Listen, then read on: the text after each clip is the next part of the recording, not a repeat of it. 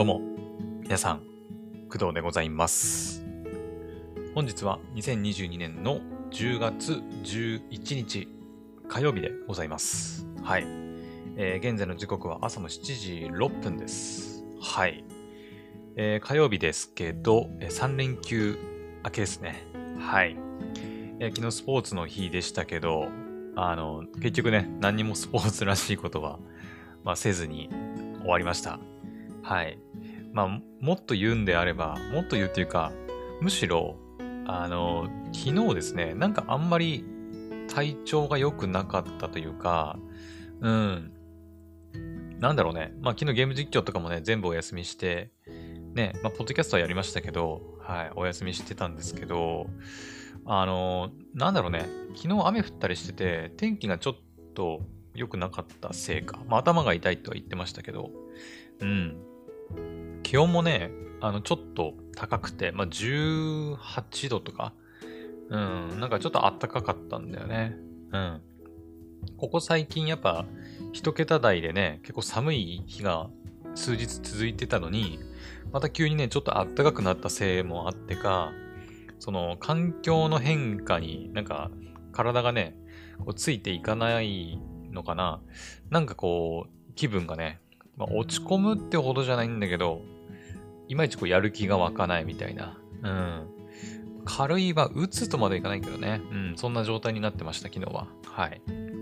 まあ、なので、まあ私だけかもしれないですけど、こういったね、あの気温の変化で結構ね、体調崩したりとか、うん、まあ精神的になんかこう、ね、こう病んじゃうみたいなこともあるかと思いますんで、まあそうだね。あの、本当に何もやる気が起きないときは何もしないのが一番かなと。うん。もうとにかくね、自分をいたわってあげて、もうやりたくないことはやらなくていいと思うし、もうやりたいことだけやってね、まあ早く寝て、ね。うん。まあ明日の自分頑張れと いう風な気持ちでいいんじゃないかなと思います。はい。で、まあ今日はね、朝起きて結構天気も、まあ雨もね、なんか昨日降ってたみたいですけど、比較的、うん、なんか晴れ間も見えているので、はい。まあ仕事がね、まあ、今日、明日と、まあ、あるいはするんですけど、まあ、比較的なんか気持ちのいい朝だったなっていう気がします。はい。まあそんな天気のいい、ね、はい、まあ3連休明けですけど、え今回はですね、まあ、昨日実はできなかったアニメの感想、2022年の秋アニメの感想を、お話ししていきたいと思います。はい。で、昨日ね、喋れなかった分、今回は作品数がちょっと多くなって5作品と、はい、まあ、なっております。ねあ、そうだ。えっ、と、本題に入る前にね、その5作品の感想を話す前にね、ちょっとだけ2つだけ、あの、大丈夫、今日は長くならないんで大丈夫なんですけど、あの、昨日ガンダム見たんですよね。ガンダム水星の魔女。第2話を見て、はい。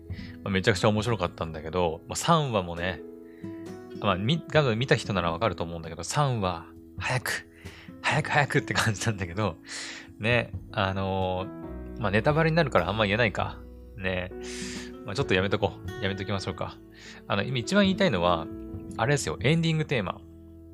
エンディングテーマ出ましたね、ついに。うん。まあ、YouTube なんかでもなんか、ノンクレジット用のエンディング動画上がってましたけど、えっ、と、担当され、その歌を歌ってる人が、しゆいだったかな？しゆいさん。で、一番びっくりしたのは、しゆいさんっていう名前自体はちょっと私分かんなかったんだけど、なんと、あの、その曲を手掛けてる人が、あの、スーパーセルのりょうさんなんですよね。そう、そこびっくりしたよね。うん。うわ、久々と思って。あ、久々でもないのかなで、だから、あの、私、実はね、りょうさん、結構好きなんですよ。りょうさんの作る曲。そう、昔からね、結構ファンで、うん。なので、ちょっとね、ちょっと今回は、あの、メインのテーマがまた別にあるんで、アニメの話ね。あるんで、ちょっと今回、りょうさんの 話をしだすと、ちょっとキリがないんで、今回は、あの、ね、ちょっと軽めにこの辺にしときますけど、いずれね、あの、そのりょうさんの、話、スーパーセルの量の、りょうさんのお話をちょっとしたいなと思ってます。はい。まあ、今回エンディング担当されてるそのしゆいさんっていうのが何者なのかっていうのもちょっと気になるんで、まあ、ちょっとね、喋りながら、調べながら、あの、やっていきたいなと思ってますんで、はい。また、今度よろしくお願いします。はい。って感じだね。あ、そうだ、もう一つ言うんだってあれば、あの、あ、でもこれやめとこうか。一応ネタバレってほどではないんだけど、まあやめときましょう。うん。言うつもりだったけど。うん。まあ、とりあえずガンダムの2話を見ればね、なんとなく私の言いたいことはわかんのかなと思います。ま、昨日もガンダムのね、原作小説の、なんだっけ、ゆりかごの星だったかな？を読んで、あの、まあ、考察、まあ、したりしてるんですけど、はい。まあ、よければそちらも聞いてみてください。はい。で、えー、もう一つ喋りたいことっていうのが、あの、まあ私、ゴールデンカムイのね、漫画を今読んでるんですけど、ヤンジャンのアプリで、はい。1日2話ずつ。はい。ついこの間も、なんか、そんな話をね、カムイのアニメの話をした時かな？確か。ゴールデンカムイの4期が今ね、秋から始まったんですけど、まあ、その時にちょっと漫画を読み進めてるって話をしました。はい。で、今日の朝よ。朝。朝、えー、いつも通りね、4時半とかに起きて、布団の中でカムイの漫画をま2話読んだんですけど、ついにですよ。まあ、あの原作はね、もう完結もしてるんで、まあ、知ってる方も多いんですけど、多いと思うんですけど、あの、ついに私が読み進めているところで、あの、近海の、アイヌの近海の場所がついにもう発覚して、うん、ちょっとびっくりというか、まあ、興奮したね。おー、そこかみたいな。うん。ね。まあ、なんとなくね、うん、まあ、予想ついてたっちゃついてたような気がしなくもないんだけど、うん。まあでも、はっきりと、ついにね、はい、アイヌの金塊がどこにあるのかっていうのが、まあ、明らかになって、はい、ちょっと興奮してました、布団の中で。読みながらね、うおーって、ついに来たかみたいな。うん。まあだからあとは、ね、その金塊を誰が手に入れるのか。ほた、果たして本当に金塊あんのかなっていうなんかね。うん。まあ私全然まだその先ネタバレしてないので自分で。どんな展開になってどんな終わり方をするのか全然わかんないんですけど、楽しみですね。はい。っていうことです。はい。なので、あの、とりあえず今回ね、あの、アニメの話この後5作品話するんですけど、ちょっと前もってね、前もって？違うか。あの、それ以外の話題としてちょっとガンダムとカムイの話をしてみました。はい。よし。じゃあ、言いますよ、ここから。ちょっと5作品なんでね、ちょっと数が多くなってるんで、えっ、ー、と、まあ、もちろんね、見て面白かった作品もあるんですけど、2つほどね、まあ、そこまで喋るほどのものでも、ものでもないっていうとちょっと、あの、語弊があるんだけど、うん。まあ、3作品かな ?3 作品ちょっと中心にして、2作品はちょっと軽めに行こうかなと思ってます。はい。じゃあ先に軽いやつから行こうか。うん。軽いやつから行こうって言うとちょっと、あれですけど、えっ、ー、と、じゃあまず1つ目。うん。まず1つ目はですね、えっ、ー、と、令和のデジキャラットでございます。はい。令和のデジキャラと視聴しました、第1話。で、これですね、この前、ポポさんとのツイッターのスペースとかでも言ってたんですけど、あのポポさんはね、すでに、そのスペースの配信した時には見てた、見たって言ってましたね。うん。で、えっ、ー、と、ポポさんに教えてもらったんだけど、その令和のそのデジキャラットってことなんですけど、実はその、なんだっけな、もともとそのデジキャラットっていう作品が、作品って言えばいいのかなアニメがあったんですよね。合ってる？あの、私今回初めてそのデジキャラットっていう存在を知ったんだけど、えっ、ー、とね、なんだっけな、なんかね、公式サイト見てね、ちょっといろいろ調べたんですけど、えっ、ー、と、デジキャラットオフィシャルウェブサイトデジコの部屋ってのもあるんだね。えっ、ー、とですね、もしかしたら私と同様に、その、そもそもデジキャラットって何っていう人いると思うんで、ね、わかんないですよね。私も初めて聞いたんだよね。えっ、と、イントロダクションのページに行くと、えっ、と、まあ、デジキャラット製から式にやってきたデジコとプチコっていうね、うん、ことなんですけど、あ、書いてありました。デジキャラットとは、え1998年、え、だから私がまだ5歳ぐらいの時ですね。私3年生まれなんで、うん、93年生まれなんで、私がまだ5歳ぐらいの時ですね。うん、に、株式会社ブロッコリーと、えー、当時の直営店、ゲーマーズのマスコットキャラクターとして誕生し、アニメやコミック、ゲーム、小説、ラジオ、音楽など多方面の展開を行ってきた元祖メディアミックスプロジェクトみたいです。はい。で、20年以上も、20年以上を超えてもなお活躍し続ける萌え文化の草分け的存在。うん。デジキャラット製の王女でもあるデジキャラット、通称デジコは、えー、大女優になるため地球にやってくる。猫耳帽子にメイド服という愛らしい外見とは裏腹に毒のある性格と語尾にニョをつけて話す口調が特徴ですと。うん。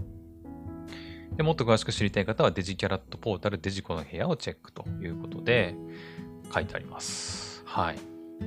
というわけで、まあ、かなり歴史のある、まあ、コンテンツってことだよね。うん。で、今回、まあ、その令和になって、まあ、20年越しなのかな？まあ、生まれたのが1998年だから20何年？えっ、ー、と、ん？今年22年だから24年ぶり？もうすぐ25周年ぐらいなのかな？来年で。うん。まあ、なので、かなり、まあ、歴史のある作品みたいですね。はい。で、今回、その令和のデジキャラットが入っていて、まあ、私、UNEXT で見たんですけど、1話ね、4分ぐらいの、はい、作品になって、まあ、ショートアニメですね。はい。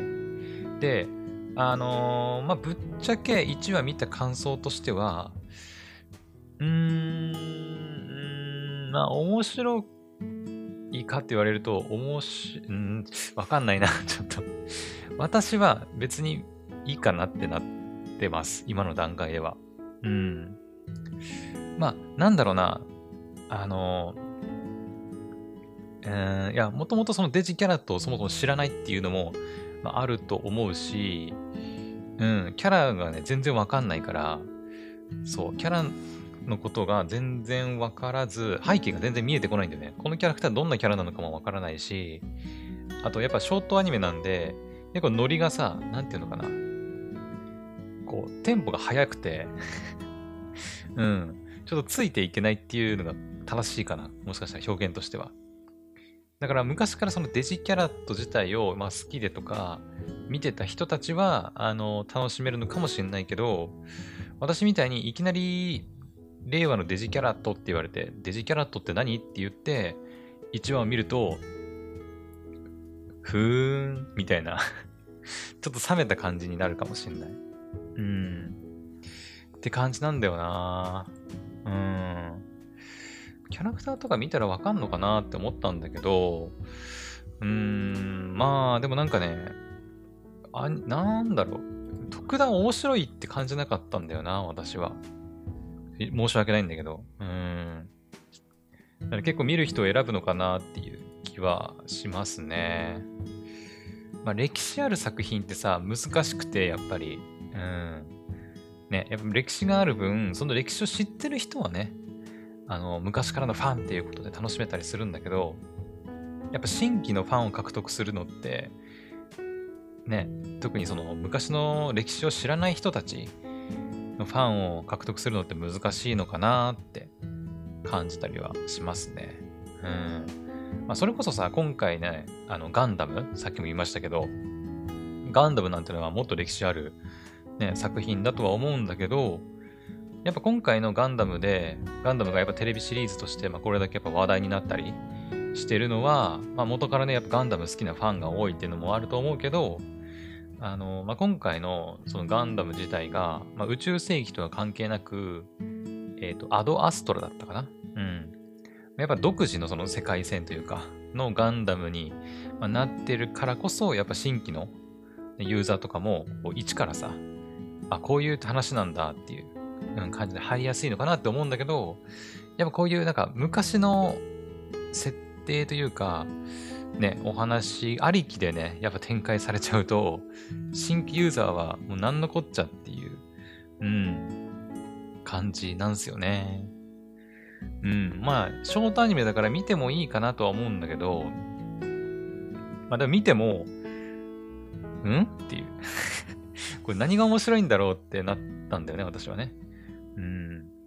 まあ、なので、まあ、あくまで私の感想なんで、皆さんがどう感じるかはわからないんでね。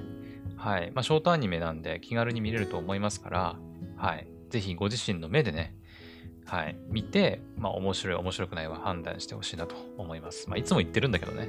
うん。まあ、あくまでこれは私の感想であって、うん、本当に。うん。皆さんがどう思うかは、皆さんご自身で判断してほしいと思います。はい。というわけで、まあ、ちょっとあまりいい感想ではなかったんだけど、令和のデジキャラットの第1話を見た感想でございました。2話以降見るかはちょっとわかんないですね。はい。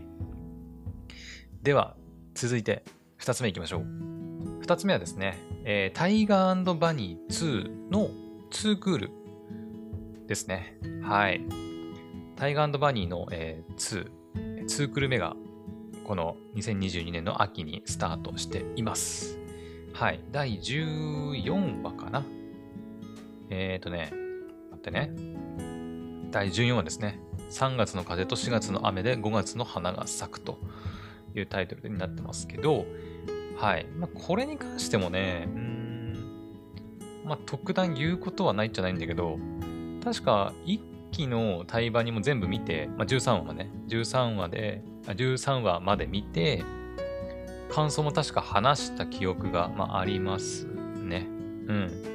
まあだから、まあ、あえて話す必要はないんですけど、うん。まあ、ワンクール目そのタイガーバニー2のワンクール目の感想としては、やっぱり、一期の方、タイガーバニー1の方が、うん、面白かったなっていう印象やっぱあったんだよね。うん。で、今回今2クール目が入って、まあおそらく25話くらいまでだったっけな。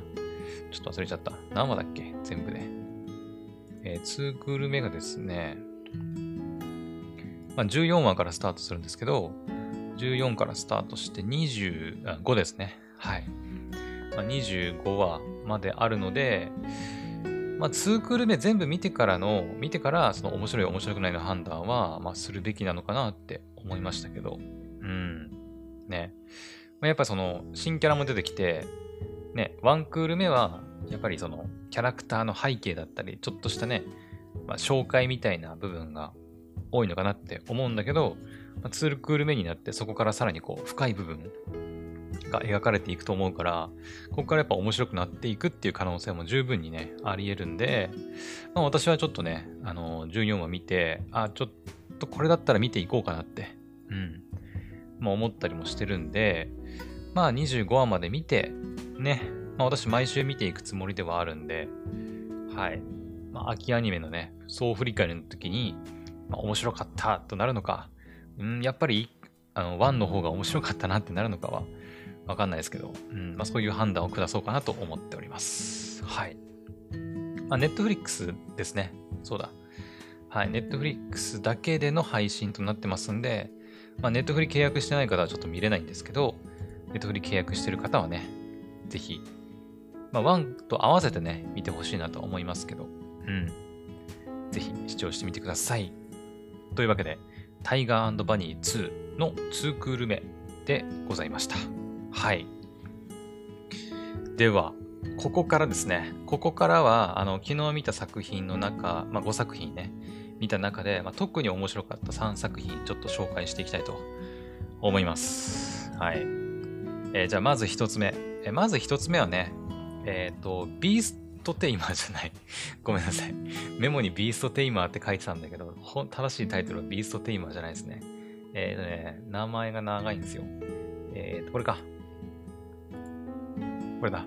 勇者パーティーを追放されたビーストテイマー、最強種の猫耳少女と出会う。でございます。はい。こちらですね。まあ、の、めちゃくちゃ面白いのとはちょっと違うんだけど、まあでも面白いのか。私ですね、実はこれ原作を読んだことがありまして、Unext かな ?Unext で、えー、っと、1巻だったかな？が無料で読める期間が前にあって、で、読んだことがあるんですよ。こちら、原作の漫画かな？あれ、小説かなもともと。ごめんなさい。原作は小説かもしれない。コミカライズかな私が読んだのは。あ、でも今2冊無料になってる。うん、今2冊無料になってますね。だから見ようと思えば見れるのかなあれ？これ原作は小説なのかな？えー、っと、漫画かなやっぱり？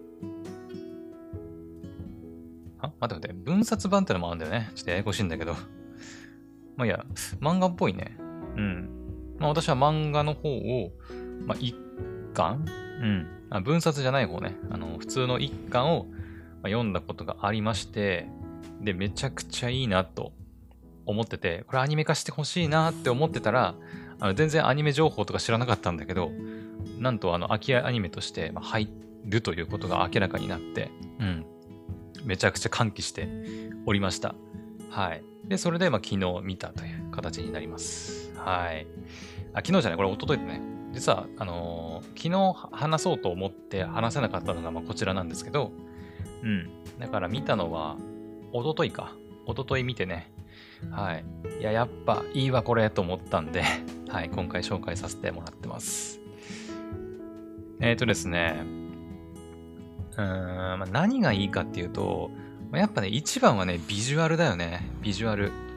まあ、原作の時もそうだったんだけど、まあ、とにかくね、まあ、さっきタイトルにね、あの、最強者の猫耳少女って言いましたが、この主人公の、まあ、ビーストテイマー、男の子がいるんですけど、まあ、その主人公のビース,、えー、ビーストテイマーがテイムすることになる、えっ、ー、と、猫霊族だったかな。うん。猫霊族の、まあ、猫耳のついた女の子と、まあ、出会って、まあ、その子をね、テイム、あ、なんていうの？テイム、日本語で。えー、テイムだから、刺激か。まあ、刺激することになるんですけど、このね、猫霊族のね、猫耳少女がね、めちゃくちゃ可愛いんすよ。うん、とにかく可愛いの。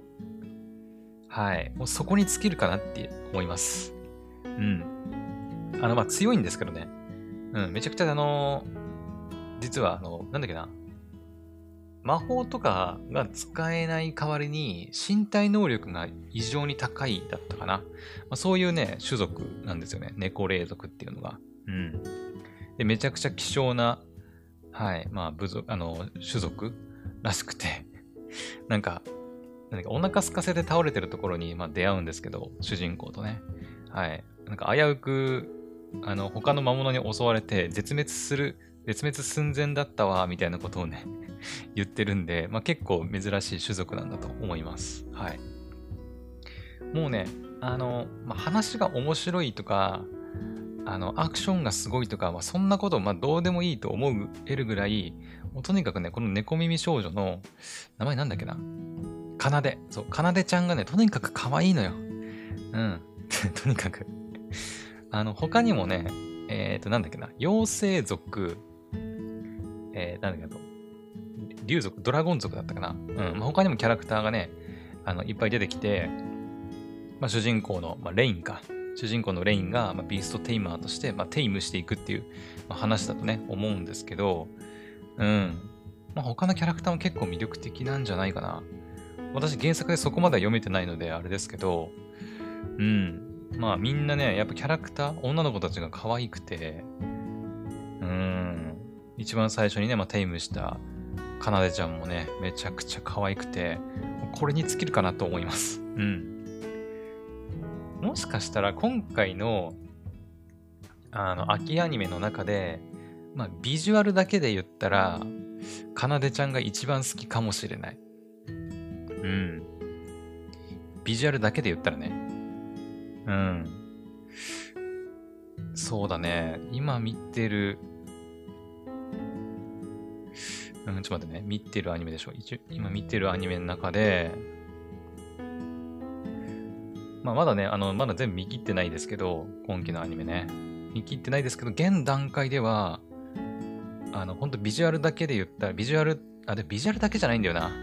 そう。あの、見見てもらえばわかるんですけど、もうとにかくね、可愛いんですよ。うん。本当にだから、猫みたいな、まあ、猫耳少女で、まあ、猫なんですけど、ほんと猫みたいにね、こうなんか主人公が頭撫でるシーンとかあるんだけど、そうするとこうなんか、ふにゃーみたいな感じになったりするシーンとかもあって、なんか、すごくね、優しいというか、まあ、癒されるんですよね、本当に。うん。なのに、まあ強いっていうね。そう。物理が強いっていう、まあ、そのギャップもあってね、めちゃくちゃ可愛いんですよ。はい。しかもですよ。しかも、まだ終わらない。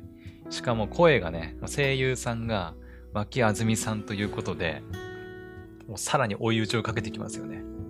うーん。脇さんね、もう今いろんな作品に出られてますけど、なんか前もなんかさ、獣耳少女の声やってた気がするんだけど、えー、っと、なんだっけな、ちょっと名前忘れちゃった。そう。あのね、なんか、なんだっけな、キツネかなんかのさ、あの、違ったっけ？あ、さ、世話焼きキツネの千子さんか そうだ。では、まあ、キツネのね、キツネの少女。まあ、やっぱこれも獣耳ですけど、獣耳少女のね、声やったりとかしてて、うーん。脇さんの声ね、ちゃ可愛いっすよね。うん。そんな脇さんがね、まあ、このめちゃくちゃ可愛い猫霊族の猫耳少女の声をやってるってことで、もうね、ビジュアルもそうだし、まあ、声も可愛くて、最強かなと。今季最強に可愛いんじゃないかなと思ってます、私は今回。うん。なので、あの、もうとにかく、あの、見て。もう見るしかない、これは。うん。やっぱビジュアルとね、やっぱ声優さんの声を体験するにはやっぱ見るしかないんで、もうぜひ見てほしいなと思います。はい。まあ、ストーリーが面白くなるかどうかは、まあ、この際もうどうでもいいかなって ちょっと思ってて、うん。このかなでちゃんを含めた、その、まあ、テームされていく女の子たちが、まあ、可愛ければもうそれで、もう万事 OK なんじゃないかなと私は思ってますんで もうそれだけで見る価値あると思います。はい。あ、でもある一つ、一つ言っていくと、あの、最近あんまり作品で見なくなったんですけど、あの、堀江由衣さんっていう声優さんいるじゃないですか。堀江由衣さん。最近あんま見てないんですけど、なんか出てたかなうん、あの、私の中で、なんとなく、この、かなでちゃんみたいなタイプの女の子、なんかこう、獣耳で明るくて優しくてみたいなタイプのキャラクターって、なんとなく、堀江由衣さんのイメージがあったんですけど、なんか誰か共感してくれる人いないかな。最初パッてこう、アニメのビジュアルを見たときに、あれ？これ CV もしかして堀江由衣さんかなって思ったんだけど、まあ、今回ね、脇さんが担当されるということで、まあ、脇さんは脇さんでさっき言ったようにね、めちゃくちゃ可愛くて、うん、声可愛くて好きなんですけど、あの、パッとね、一番最初にこのかなでちゃんのビジュアル見たときに、あれ？堀江由衣さんかなって 一瞬思ったのは多分私だけじゃないような気もするんだけど、もしね、あの、同じような感想というか、こう、ビビッとなんかこう、あれ、堀江優さんかなって感じたことがある人は、ぜひね、あの、まあ、コメントとかお便りとか送ってくれると、あ、仲間だってなるんでね、はい、送ってみてください。はい。ってな感じかな。うん。まあ、とにかく、とにかく、まあ、いろいろぐだぐだ話しましたけど、見て、うん。見て、この、かなでちゃんの可愛さをね、一緒に体験しましょう。はい。というわけで、えっ、ー、と、勇者パーティーを追放されたビーストテイマー最強種の猫耳少女と出会うの第1話を見た感想でございました。はい。OK。じゃあ、ちょっとね、ちょっと熱く語りすぎて疲れてきた。ちょっと熱くなってきたな。ちょっと、ちょっと上着脱ぎますね。暑いわ。ちょっと熱く語りすぎると、ちょっと熱量がね、今日もそんなにね、寒くないんですよね、実は。うんあんまり寒くないんで、ちょっと暑いぐらいですね。はい。よっしゃ。じゃあ残り2作品ちょっと頑張っていきましょう。今、今で30分くらいですね。大体。はい。じゃあ続いて、えー、続いてはね、えー、ブルーロックでございます。はい。サッカーのアニメです。はい。私ね、サッカーの作品って、ほんと数えるほどしか見たことないかなと思うんだけど、サッカー、それこそ一番有名なやつでいくと、まあ、キャプテン翼とかだと思いますけど、全然見たことないし、全然世代じゃないからね、キャプテン翼って実は。うん。だし、今パッて出てきたのはあれですね。あの、レベル5のさ、あれなんだっけあれ。あの、レベル5のあのサッカーのやつなんだっけ？あの、超次元サッカーなんだっけ？えー、っと、稲妻イレブンだ。そうそう、稲妻イレブン。うん。稲妻イレブンとかは、昔ね、アニメでずっと見てたことがありますね。それくらいかな。あとは、あれなんだっけ？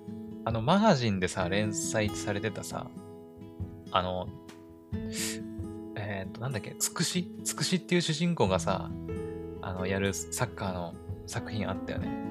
あれなんだっけ？ちょっと待って。サッカー漫画、つくし。あれなんだっけ？あ、デイズだ、そう、デイズ。そうそうそうそう。確かこれマガジンじゃなかったっけ？そうだね。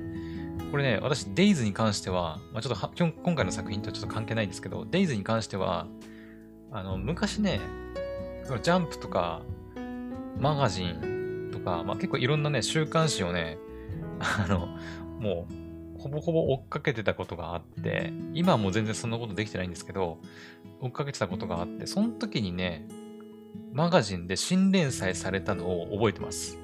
新連載されて、あ、デイズっていう漫画始まるんだって言って、まあ、読み進めていた記憶がありますね。うん。確かアニメもされなかったっけ？あれ？確か。アニメ？アニメあったよね。確か。少し前にあった気がする。うん、そうだそうだ。2013年から連載されてる？ということは待てよ。いつから見てたんだ、私？2013。えー、っと、私が大学に入ったのが多分2013年だから、大学時代に読んでたのかな、多分。うん。ですね。アニメ全部見たかな？ちょっと忘れちゃった。はい。まあでもそのぐらいなんだよね。やっぱね、漫画、その、漫画というか作品？サッカーの漫画、アニメを見てたのってね。うん、だからそんなに私サッカー自体もルールちゃんと知ってるわけじゃないし、あれなんですけど、あの、今回のね、そのブルーロックに関しては、まあ、実は原作ね、まあ、さっきのそのピーストテイマーのやつもそうだけど、あの読んだことがあって、これもね、Unext で3巻かな？うん、漫画の3巻までを、まあ、無料で読める時があって、うん。で、読んだんですよ、ブルーロック。なんかその、ちょっと話題になってたのかな？てか、アニメ化決定記念だったかな？ちょっと忘れたけど。うんで、まあ、3巻まで無料になってて、で読んだんですよね。全然あの読むつもりとかなかったんだけど、サッカー全然知らないし、うん、だったんだけど、あのね、あまりの面白さにね、もう一気に読んじゃったね。うん。めちゃくちゃ面白いっすよ、このブルーロック。あの、まあ、本当にサッカーのこと何もわかんない人でも、あの、わかる、わかるっていうか、楽しめる作品になってると思います。うん。なんかさ、あのー、まあ、さっきのデイズとかもそうだけど、やっぱこういうさ、チーム戦、チームで戦うタイプのチーム競技の作品、まあ、サッカーしかり、野球しかり、バスケとか、バレーもそうだけど、やっぱああいう作品って、まあ当たり前っちゃ当たり前だけど、その、一人の選手がなんていうのかな、まあ、強くて勝っていけるみたいな展開にはならないじゃないですか、基本的に。うん。やっぱその、 all for one、one for all みたいな感じで、一人はみんなのために、みんなは一人のためにみたいな感じでさ、チームで協力して、なんか、チームで成長して、で、全国優勝するみたいな、まあ、そういう展開がやっぱ、ね、多いのかなって。うん、そういうところにやっぱ胸熱になって、この作品すごいな、いいなって思って、ね、人気になっていくのもあると思うんだけど、今回のね、そのブルーロックに関しては、その、それをね、もうぶち壊していくんだよね。うん。サッカーはさ、その、11人でやるスポーツで合ってるかな？本当にねちゃ、ちゃんとルールを分かってないんであれですけど、11人でやるスポーツじゃないですか。ね。11対11。でやっていくんだけど、あの、まあ、主人公の、なんだっけ、イサギだったかな？イサギくんだったかな？ね。とかも、あの、最初はね、その、自分の所属する高校でサッカーをやってて、で、全国大会目指して、ね、こう、結構強い高校なのかな？うん。県予選みたいなところで、ね、決勝、ん？県予選の決勝だったかな？うん。で、戦って、で、そこで勝てば、まあ、全国大会に行けるっていう大会で、のところから始まるんですけど、ただ、えっ、ー、と、まあ、その大会に負けてしまうんですよね。はい。で、負けてしまって、結局自分は、あのまあ、夢はね、その有名なサッカー選手になって、ワールドカップで優勝することっていう目標を掲げてるんですけど、まあ、結局全国大会にも行けず、無名のフォワードっていうのかな？で終わるみたいな、うん、こんな人生なの、人生っていうかこんなんで終わっちゃうのかって言って、まあ、悔しがったりするんですけど、まあ、そこにね、ある日、えー、なんか全日本、なんかフットボール連合みたいなところがあって、うん、そこからね、手紙が送られてくるんですよ。うん。で、なんか強化選手にあなたは選ばれましたという風な手紙をもらって、で、そこに行ってみるわけですよ。うん。で、そしたらですよ、その会場に、あの、まあ、自分と同じように集められた選手たちがいっぱいいるんだけど、全部ね、300人いるんですよ。300人集められて、で、まあ、最初その、まあ、うん、300人か、みたいな、まあ、ね、強化選手ですから、あの、上手いサッカー選手が300人、高校生の、えー、サッカー選手が300人選ばれて、呼ばれたんかなって思ったら、なんとそこに呼ばれてる選手は全員フォワードなんですよね。うん。え、多分だけど、フォワードってさ、あの攻撃する人のことだよね。ちょっと、合ってるかな？フォワード、フォワードとは、ちょっと待って。フォワードとは、え、サッカーとかラグビーなどで主として攻撃に当たるもの、まあ、前衛ですね。はい。まあだから本当に攻撃の要になる選手だけが、まあその会場に300人集められているとキーパーとか、なんかディフェンダーとかっていうのかな、ディフェンダーとかなんか、あとなんかあるじゃん、いろいろ守備、守備範囲っていうか、ポジションああると思うんだけど、なぜかフォワードフォワードになってる人だけが300人集められるという、なんかね、不可思議な状況にまあなるわけですよ。うん。で、主人公もそれに気づいて、なんかフォワード多いな、みたいな、うん、感じで、まあ思ったら、いきなりね、えー、なんだっけ、エゴ、エゴジンパチだったかな？エゴなんとかっていうね、えっ、ー、と、神谷さんがね、声を担当してる、どっかに書いてないかな？神谷博さん。あれ？書いてないかな？あれ？どっかに神谷さんの、あ、エゴジンパチか。エゴジンパチっていうね、なんか、ちょっと、あの、なんか、お前何者っていう、ね、キャラクターが出てきて、で、あの、お前らはこれから、あの、ブルーロックっていうその施設、まあ、強化、サッカーの練習するような強化施設に、あの、もう全寮制みたいな感じで、もう家にも帰らず、ここで、もうとにかく特訓してもらうみたいなことを言うわけですよ。ただ、あの、この施設で育てるのは、あの、なんていうの？フォワードだけなんだよね。そう。だからさっき フォワードしか集めてないって言ったけど、300人の中からたった一人のナンバーワンのフォワードを選出するっていうための施設なんだよね。このブルーロックっていう施設が。うん。で、まあ、なんでそうなってるかっていうと、あの、日本、まあ私あのサッカーの事情知らないんだけど、日本のサッカーが、要は世界でナンバーワン、ワールドカップで優勝できないのは、その優れたストライカーがいないからだっていう話になるわけですよ。うん。世界でそのワールドカップ優勝してるようなチームには必ずそういう優れたストライカーっていうのが必ず存在していて、で、そういったストライカーっていうのは、もう、例に漏れず、まあ、例に漏れずとは言ってないかな。うん。大体の人がもう、エゴイスト。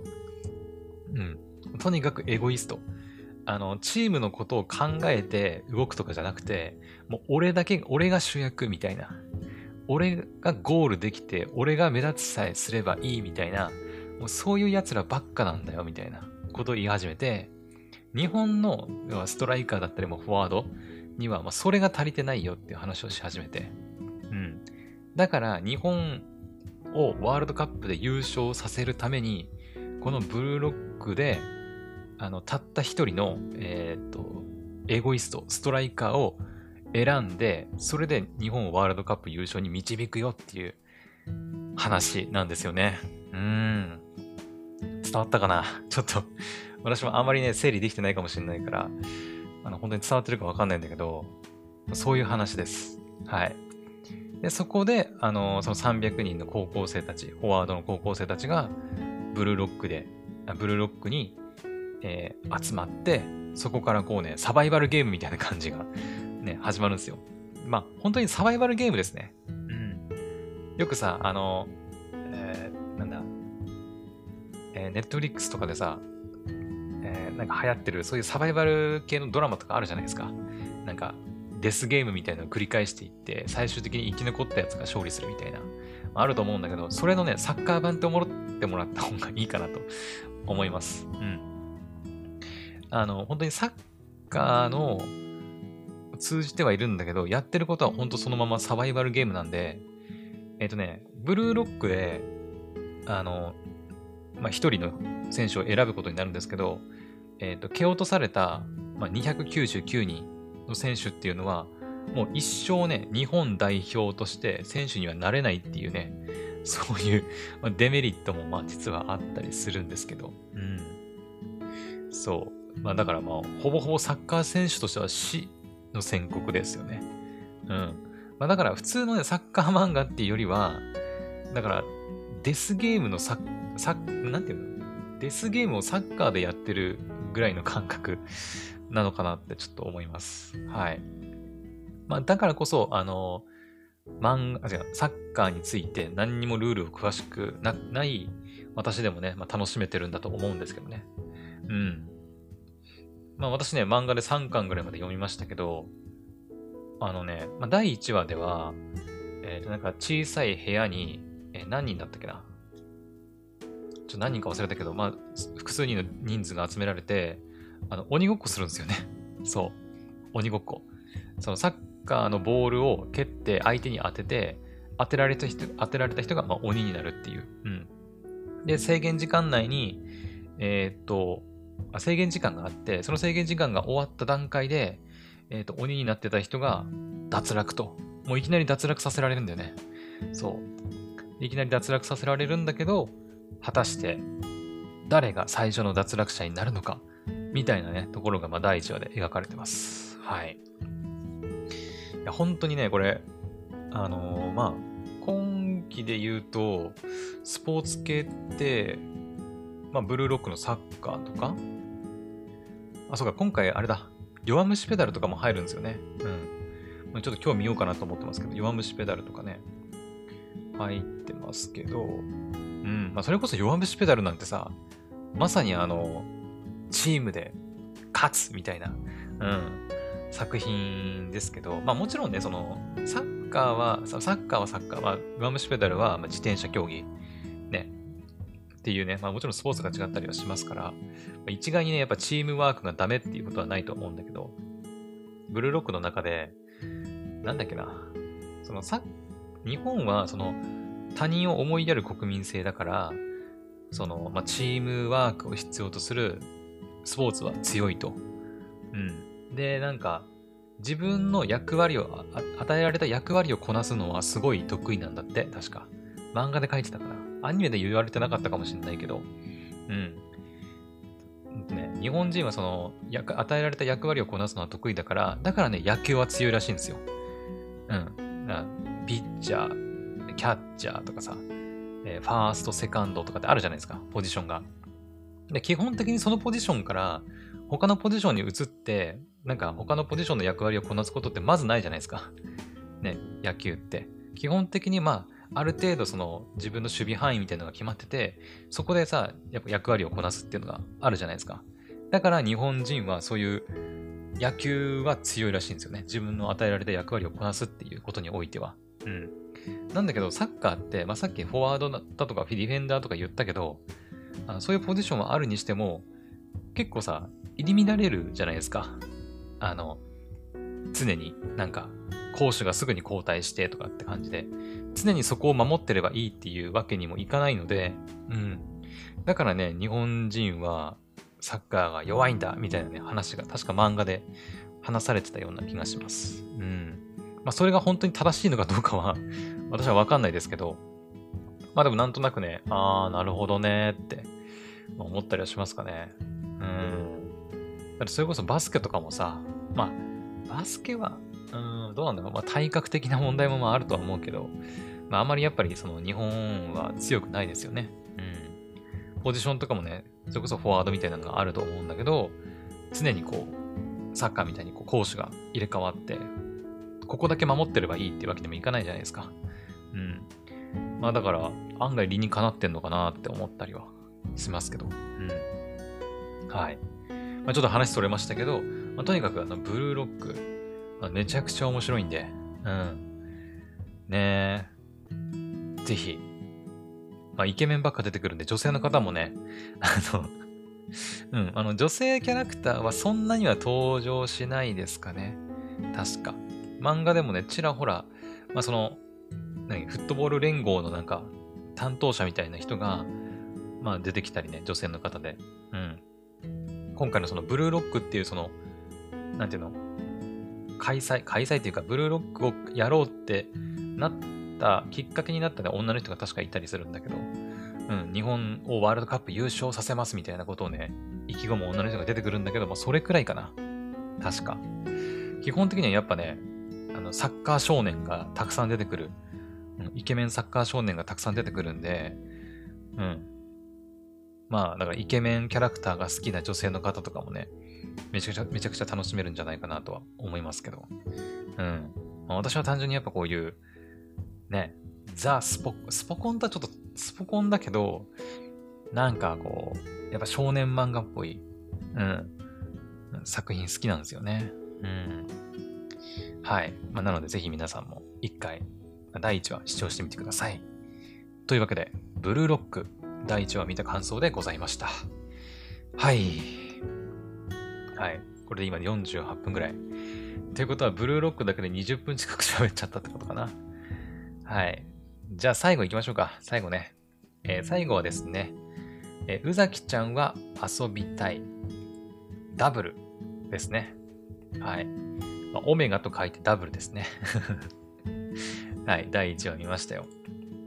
で、これに関しては、あの、まあ、ブルーロックとはもう全然打って変わって、ラブコメですね。ラブコメ。うん。ラブコメなんで、まあ、あまり深く考えてみるものではないです。えっ、と、宇崎ちゃんは遊びたい。これだね。うん。でしかもこれ、あの、2期なので、まあ、ダブルがついてるようにね。2期なんで、あのー、まあ、1期の宇崎ちゃんは遊びたいを見た方がより楽しめるかなっていうのはあるね。うん。まあ、ラブコメで、まあ、そんなにその大それた物語があるわけではないので、全然2期からね、ダブルから見ても全然楽しめるとは思うんですけど、まあ、その2人のね、うん、えっ、ー、と、主人公の、まあ、宇崎花。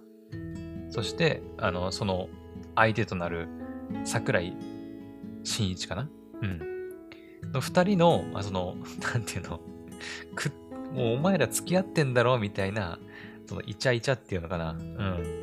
を、ただもう、眺めるだけの作品なんですよね、これ。うん。もうね、ほぼほぼお互いも好きだろっていうのはもう分かってんだけど、でも付き合ってないっていうんでね。お互いに。はい。で、そんな二人を、やっぱ常にその、まあ、応援するというか、生温かい目で見守ってるキャラクターがたくさん登場するっていう感じ。うん。基本的にね、ラブコメするのはね、主人公とその、えー、なんつうの？二人だけなんだよね。宇崎花と桜井真一の 二人だけが、その、イチャコライチャコラしてるだけで、基本的に周りのキャラクターは、あの、その二人をま応援するなり、あの、こう、いじったりするなりっていうキャラクターですね。はい。まあ、だからそこがね、やっぱこう、安心して見れるっていうのもあるんだよね。うん。まあなんかね、その、なんだろうな。まあ、恋愛ドラマみたいにライバルが出てきて、ね、あの、なんか、なんかドロドロのなんかね、恋愛模様になるとかそういうことは全然ないと思うんだけど、うん。もう本当にもうくっつくことがもう明らかに分かってる二人がね、ただイチャイチャしたり ふざけたりしてるのを見て楽しむっていう作品になってます。はい。まあ、私もね、宇崎ちゃんを遊びたいの一気ね、全部、まあ見た人間なんで、うん。はい。まあ面白さは保証されてるのかなと思います。一期入ったのが2020年ですね。だから2年越しかなうん。ねまあ、今回入るって聞いて、わあ、懐かしいと思ってね、見てたんですけど。うん。そう。で、実はね、これ舞台がね、えー、っと、仙台。えー、っと、宮城県の仙台市が舞台になってて、まあ、私、ね、青森の人間ではあるんですけど、東北の人間からすると仙台っていうのは、まあ、まあどうだろう、人にもよるのかな？うん、あの、まあ、東北の中で一番でかい町ですから、仙台市はね。うん、ですから、結構比較的行くことも多いですね。まあ今はね、特段用事がないと行かないですけど、それこそ、大学時代とか、うん、もそうだけど、やっぱ就職活動とかさ、ね、あ、でも就職活動は違うか。そう、この前言ったように私、就職、大学時代は、あの、新潟県に、えっ、ー、と、4年間住んでたんで、あ、そうだ。なんで仙台行ってたかっていうと、あれだ。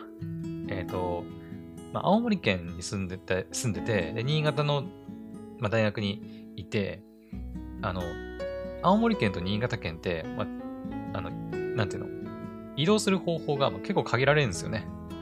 あの、もちろん新潟空港あったりするから、飛行機で行けないこともないんだけど、その場合はね、東京経由していかなきゃいけないとかさ、ね、まあ、新幹線だったら北陸新幹線で東京行ってから、東北新幹線で北上して青森に行くとか、結構大変なんですよね。うん。もちろんその、高速とか使えば秋田側を通ってさ、青森に入ったりとかもできるんだけど、でも基本的には、あのー、まあ、自分で車持ってたわけでもないし、うん、あの、バスで移動してましたね。帰省したりするときは。で、そうなると、あの、仙台市をね、経由しないと帰れないんですよね。うん。だから私結構、その実家に帰ったり、また新潟に移動したりするときは、まあ、仙台を常にね、経由してたんで、結構仙台はね、馴染みがあります。はい。まあ、大学時代ね、仲良くしてた友人の一人なんかも仙台のまあ、仙台の出身っていうか、まあ、仙台の近辺に住んでたりしてたんで、まあ、一緒にね、仙台でちょっと遊んだりとかっていうのもあったし、うん。なので結構仙台市には、まあ、慣れ親しんでるってことじゃないけど、うん、なんとなくこうね、親近感が、うん、まあ、あるので、まあ、宇崎ちゃんは遊びたいの舞台がね、まあ、仙台市ということで、はい。仙台駅とは書いてなかったかな。ちょっと忘れたけど、うん、でも明らかにね、あ、これ仙台駅だなっていう場所がね、結構出てくるんで、うん。まあそういう部分でもね、気になる人はぜひ見てほしいなと思います。はい。まあ、聖地で言うと、まあ仙台市、仙台駅近辺らしいんだけど、なんかそれ以外にもね、旅行でね、鳥取だったかなそうだ、鳥取砂丘湖南空港、そう、に行って、そう、鳥取砂丘がね、出てきたりとか、うん、もするんで、あの、聖地はね、一つだけじゃないみたいなんですけど、うん。はい。まあ、そういう意味でも結構楽しい作品ですね。うん。本当にね、この作品に関しては、まあ、うーん、なんだろう。種類で言うと、やっぱあれかな。高木さん、高木さんだよね。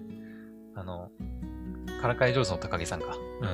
うん。にちょっと近いようなものがあるっちゃうのかな。まあ、よりその、ね、まあ、ギャグ寄りではあるんだけど、あの、高木さんもさ、やっぱ、西方と高木さんがもう明らかにくっつくことがもう分かってる感じじゃないですか。ね。で、それをこう、見てるだけ、見るだけっていう感じじゃないですか。まあ、もちろん他のキャラクター同士で、ね、あの、くっついたりとかっていうね、他の恋愛模様も描かれたりはしてますけど、基本的にはやっぱ高木さんと西方の恋愛模様を描いて、他のキャラクターはそれをこう、まあ、アシストするみたいな立ち位置だと思うんだけど、本当に宇崎ちゃんは遊びたいもね、さっきも言ったように、二人のイチャコラを見せつけられて、みんなでワーキャー盛り上がるっていう なので、よりその高木さんよりもギャグ寄りになってるっていう感じですね。うん。はい。まあでもなんだろうな。うん。結構見ずに、なんかね、それだけ言うとちょっとね、なんか飽きちゃうのかなっていう感じもあったんだけど、意外とね、飽きずに見られるんだよね。なぜかわかんないんだけど。うん。ちょっと不思議な魅力もありますね、でもね。あとはあれだね。あの、オープニング、エンディング担当してる、あの、アーティストについてなんですけど、オープニングはね、あの、かのさんと宇崎ちゃんがね、歌ってるんですよ。宇崎ちゃんの声優さんって大空直美さんなんですけど、そう。あの、宇崎ちゃんと、かのさん。かのさんって言ってわかるのかな？えっ、ー、とね、まあわかるのか。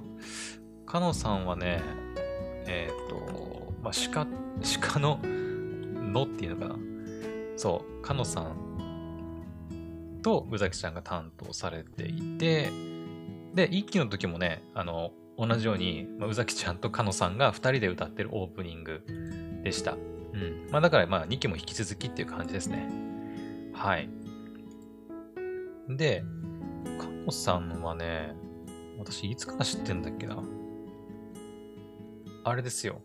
あのー、えっ、ー、とね、私が多分かのさん一番最初に知ったのは、あ、ここに書いてあるわ。ステラリウム。そうそうそうそう。あの、ステラリウムっていう楽曲があるんですけど、これなんていう名前のアニメだっけな。えっ、ー、とね、えっ、ー、とね、あ、そう、カノさんってね、そう中国でめちゃくちゃ人気らしいんだよね そうそうそう。あの、中国のビリビリっていう動画プラットフォームあるじゃないですか。あの、ビリビリの、まあ、チャンネル登録者っていうのかな？がね、190万人ぐらいいるらしいですよ。うん。まあやっぱ中国はね、日本の人口の10倍ぐらいいるからね まあ、それぐらいいても当たり前なのかもしれないけど、うん。まあでもすげえなって思いますよね。えっ、ー、とね、アニメなんだっけな、あれ。えっ、ー、とね、ステラリウムがオープニングテーマになってる、え、てか、ステラリウムがやっぱデビューシングルなのかな？えっ、ー、とね、あ、やっぱそうか。あ、思い出した。放課後のプレアデスだ。そうそうそうそう。ファーストシングルのステラリウム。私この頃からね、カノさんは知ってて、うん、当時その放課後のプレアデスっていうね、アニメがあって、あ、ちなみにですけど、放課後のプレアデスも結構面白いですよ。うん。言ったことないかもしれないけど、放課後のプレアデス結構面白いんで、よかったら見てみてください。えっ、ー、とね、どんな内容かっていうとね、ちょっと変わってるんだけど、なんかね、まあ、魔法魔法使い、魔法少女みたいな話だったかな。ただね、あの、いろんなね、魔法少女が出てくるんだけど、その魔法少女たちが乗るね、ほうきみたいなのがあるんだけど、そのほうきがね、なんかね、エンジンみたいなのが積んであって、エンジンだったかな飛ぶときにそのエンジン音みたいなのがするんだけど、この放課後のプレアデスの、まあ、スポンサーなのかなあれ。当時の、ちょっと覚えてないな。に、えー、っと、あれなんだっけ、スバルだったかな？確かスバルだった気がする。あの、車のメーカーの、わかるかな？車のメーカーわかります？あの、スバル。あの、フォレスターとか えーとね、待って待って。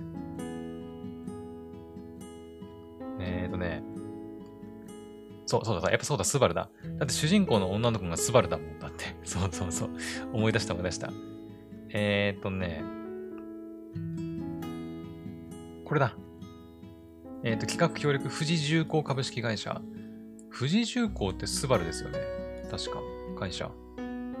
あ、やっぱそうだ。うん。えっ、と、まあ、その、富士重工なのか、株式会社スバルなのかっていうちょっと細かいところはまあいいとして、そう、あのー、制作あ、企画協力にね、まあ、スバルがね、協力してるんですよ。そう、最初見たとき、どういうことって思ったけど、あの実際にあのアニメ見てみると、なんとなくわかると思うんですが、そのさっき言ったように主人公の女の子たちが乗る、その、ま、魔法使いのほうきみたいなのがあるんだけど、それ乗ってね、あの、飛んでいこうとすると、あの、車のエンジン音がするんだよね。ブルーンみたいな そう。なんでって思うんだけど、でもそこがね、まあちょっと面白いところでもあるのかな。うん。個人的にね、めちゃくちゃ印象に残ってるのは、えーと、誰だったかな？ちょっと忘れて、まあ、公式サイトとかね、見ればわかるんですけど、え、ななこちゃんだったかな？違ったかな？確かななこちゃんだと思うんだけど、あのね、その、ほうきに乗って、あの、土星だったかな？ちょっと忘れた。そう、なんかね、も話の内容的には、なんかね、なんかのかけらみたいなものをね、集めるっていう話だった気がするんだよね。うん。みんなで。みんなでそのかけらみたいなのを集めようって話になるんだけど、あ違ったかなちょっとはっきり覚えてないからごめんなさい。で、それを集めるってなって、で今度のそのかけらがどこにあるかっていうと、あの地球から遠く離れた土星かなんかにあるみたいなね、話になって、で、その魔法の放棄みたいなやつを使うと、高速で移動できるとかなんとかって言って、で、その高速で移動するほうきに乗って、まあ、土星まで行くんだけど、高速で移動したとしても、地球から土星までってめちゃくちゃ時間か、時間っていうかもう年数かかるとかって言って、うん。で、その話がね、結構面白くて、うん。ええー、みたいな。ちょっとよくわかんねえよ、それ、みたいな。土星まで行くみたいな。そうそうそう。で、魔法で一瞬で移動できるとかじゃなくて、実際にその光の速さで移動して何年かけていくみたいな。もうそういう話が出てくるんで、非常に面白かったね、印象があるんですけど、えっ、ー、と、その、えー、アニメのオープニングテーマを、鹿乃さんが、はい、ステラリウム担当されていたということで、まあ、そこから私はね、鹿乃さんのことを知って、はいまあ、ずっとね、曲聴いてるって感じですね。うん。まあ、それからもね、結構ヘビーオブジェクトとかも、これも見ましたね、アニメね。とか、あ、天鏡のアルデラミンとかね。うん。あとは、ダンまちの外伝のやつとか、うん、結構いろんなね、やっぱ主題歌担当されているということで、まあ、今回はね、あのー、宇崎ちゃんのオープニングテーマを宇崎ちゃんと一緒に担当しているということになります。で、あのね、これ私は初めて知ったんですけど、今回の宇崎ちゃんの、えー、エンディングテーマを担当しているのが、えー、これね、私読み方わかんなかったんだけど、あの、マカロンティック。えっ、ー、とね、文字で言うと、大文字の M、大文字の K、大文字の L、大文字の N、そして小文字の T、I、C って書いて、マカロンティックって読むらしいんだけど、これの、えー、マカロンティックさんが、えっ、ー、と、まあ、宇崎ちゃんのエンディングテーマを担当されてるんですけど、私最初、このマカロンティックって、そのまあ文字を見たときに、誰ってなったんですよ。え、誰？ってなったんだけど、実際に歌聞いてみたら、あの、明らかにね、かのさんの声が聞こえるんですよ。かのさんの声がね。うん。で、聞こえるんで、え、これかのさんが歌ってるんちゃうの？みたいな。うん。と思って、このマカロンティックについてちょっと調べてみたんですね、昨日。アニメ見た後に、マカロンティックって何？みたいな。まあ、そもそもマカロンティックって読めなかったんだけど、MKLN ティックって何？みたいな感じで、まあ、調べたんですよね。で、そしたら、えっ、ー、と、まあ、マカロンティックって読むんだよって出てきて、で、これ、あの、実は、えっ、ー、とね、カノさんとロンさんが2人で、まあ、ユニットを組んでいる、まあ、アーティストみたいです。はい。で、あのね、名義がね、ちょっと違うらしくて、マカロンティック調べると、メンバーにカノ・マホロって書いてあって、まあ、イントネーション合ってるかな？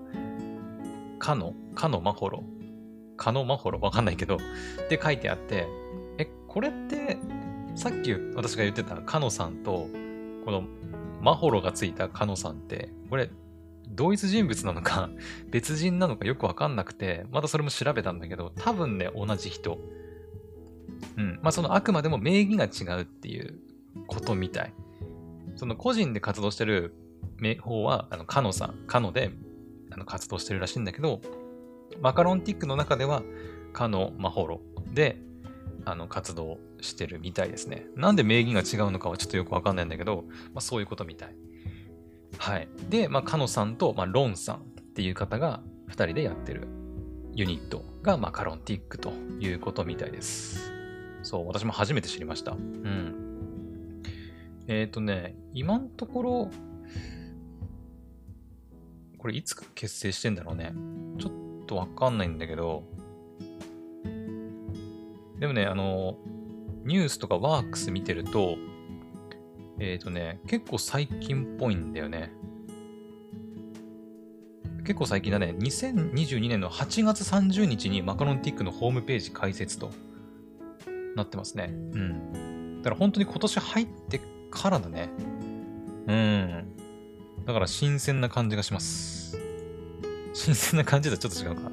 うん。だから本当に最近のことみたいですね。はい。で、そうだ。皆さん、ロンさんってわかる？これ。あの、ロンさんってさ、多分ね、私が知ってるロンさんと同じ人だと思うんだけど、ロンさんって結構昔からアーティスト活動してる方だと思うんだよね。多分。違う？違うかな？私が思ってるロンさんと違う人かな？えっ、ー、とね、ちょっと待ってね。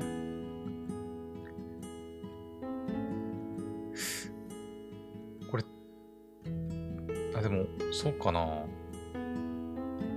あの、私の中で論って言うと、あの人なんですよね。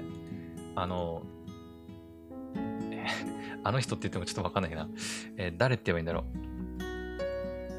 う。それこそ、その、歌い手っていうのかな。歌い手とかが、その、まだ、もう流行り出し始めた時に活動してたロンさんっていう方がいたんだけど、昔。違う人かなもしかしてね。ただ、あのね、今、そのロンさんの YouTube チャンネル見てるんだけど、動画投稿し始めてるのが、7年前からからなんだよね。うん。7年前からもうすでにロンとして活動して、で、まあなんかゲーム実況やったり、歌ってみたね、あげたりしてるんですけど、うん。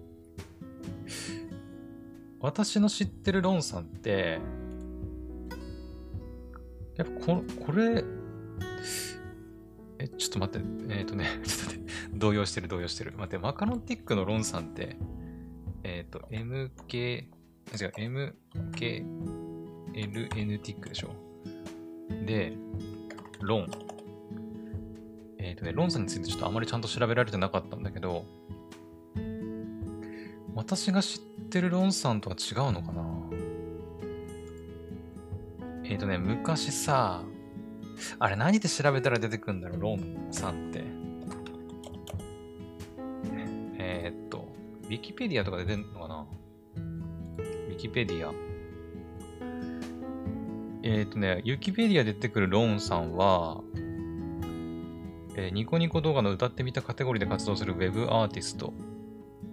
活動の場所によって、まあ、カタカナのロンだったり、英語の LOON のロンがあると。うん。多分ね、このロンと同じ人だと思うんだけどな。そう、あの、ソラルさんとね、仲がいいっていう、そのロンロンさんですね。そうそうそうそう。